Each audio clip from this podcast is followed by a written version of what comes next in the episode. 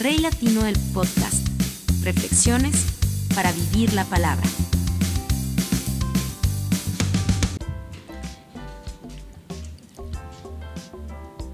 Hola amigos, bienvenidos al podcast. Un abrazo muy especial. Que el Señor te bendiga, que ahí donde estás, su Espíritu Santo te cubra. Que te guíe, que te lleve, que te reconforte. Que te abrace y te dé ánimo para seguir adelante. No importa la circunstancia que estés viviendo, Dios está contigo. Y va a pasar. Primera de Reyes 18:44 dice, finalmente la séptima vez, su sirviente le dijo, vi una pequeña nube como del tamaño de la mano de un hombre, que sale del mar. Entonces Elías le gritó, corre y dile a Acab, sube a tu carro y regresa a tu casa. Si no te apuras, la lluvia te detendrá. Hacía mucho tiempo que no llovía sobre ese territorio. Pero para el profeta solo fue necesario ver una pequeña nube para saber qué iba a pasar que su oración había sido respondida y que Dios iba a hacer lo que dijo que iba a hacer. Pero ¿sabes qué es lo interesante de todo esto? El versículo arranca diciendo finalmente la séptima vez. Siete veces. A veces soltamos en la tercera.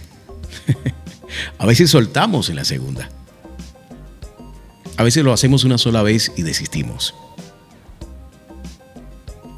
Primera de Reyes 17, 21, 24 dice, luego de haber dicho esto, Elías se tendió tres veces sobre el cuerpo del niño y en voz alta le rogó a Dios, Dios mío, Dios mío, devuélvele la vida a este niño. Dios escuchó la oración de Elías y el niño volvió a vivir. Entonces Elías tomó al niño, lo bajó del primer piso, se lo entregó a su madre y le dijo, mira, tu hijo vive. La mujer le contestó, ahora sé que de veras eres profeta de Dios y que tus mensajes vienen de él. Este es otro ejemplo. Elías se tendió tres veces sobre el cuerpo del niño. No fue la primera. No fue cuando oró en el camino. Tuvo cosas que, que hacer. Y no una, sino tres veces. Pero la respuesta vino. Y este es un niño que nace después de una promesa que Elías le entrega a su madre de que iba a tener un hijo. Y ella le reclama porque su hijo se enferma y muere. Y le dijo, ¿por qué haces esto? ¿Por qué me das una promesa? La promesa se cumple y después Dios me lo quita. Entonces Elías fue y oró por el niño y el niño se levantó. Pero si te das cuenta no fue la primera. No sé qué estás pidiéndole a Dios en estos días, pero ¿por qué paraste de orar? ¿Sientes que todo terminó? ¿Que ya se acabó? ¿Que nada puede hacerse? ¿Crees que ya no hay esperanza? ¿Que no va a llover? ¿Que tu matrimonio no se salvará? ¿Que el niño no va a nacer? ¿Que el negocio no, no, va a prosperar? Dejaste de orar y piensas que Dios ya se fue de, de ahí. Se fue de tu casa, de tu negocio, de tus sueños, de tu vida. Que Dios no está contigo ahora. Déjame ilustrarte. Estos versículos son para decirte que Dios lo va a hacer. Es su voluntad, es su soberanía. Pero lo que activa el milagro en tu vida es la fe. El seguir y persistir. No desistir. La Biblia nos habla de orar en todo tiempo y del poder de interceder y orar por otros, por tu familia y provisión, pero realmente ¿Puedes resistir cuando no hay dinero en la cuenta? Cuando el dueño de la casa te está echando, cuando eh, del servicio de energía eléctrica te están llamando y enviando mensajes diciéndote que si no pagas en tantas horas te van a cortar el servicio. ¿En qué momento eres el hilo más delgado por donde se rompe la oración? ¿Qué presión debe ejercer la vida sobre ti para que dejes de orar? ¿En qué momento tu oración deja de ser poderosa? Te lo voy a decir en el momento en que dejas de tener fe y creer realmente en el Dios. Porque Él es el Dios, el que hizo todo esto, el que creó todo, el, que provee de todo, el dueño del cielo, la tierra, el oro y la plata. Él es el dueño de todo y Él es soberano sobre nuestra vida. No se trata de lo que perdemos o ganamos, de lo que tenemos o no. No se trata de si oramos sobre una persona y no se sana y muere, porque eso también hace parte de los designios de Dios. Se trata de tu fe.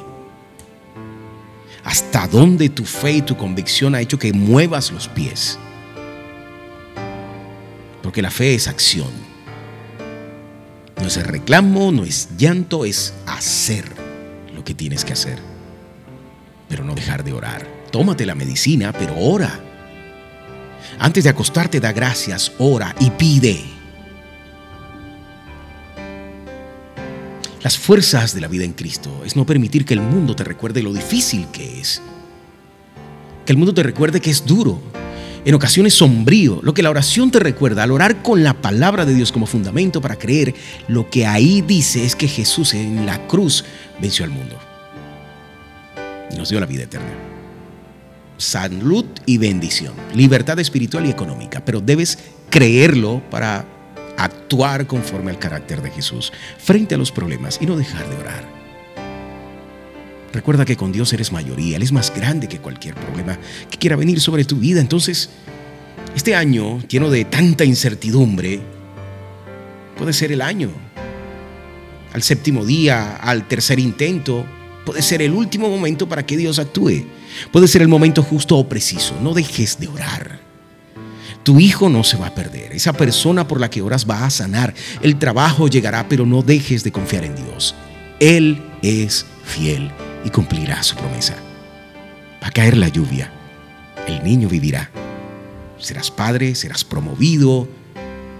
Este va a ser tu año hasta el último día. Dios puede hacerlo. Pero no dejes de orar. No cuelgues esa llamada. Mantente conectado con su espíritu. Y no permitas que el mundo te recuerde lo duro que es. Cada mañana recuérdale al mundo Jesús lo venció en la cruz. Gracias por escuchar el podcast. Dios te bendiga. Rey Latino del Podcast. Reflexiones para vivir la palabra.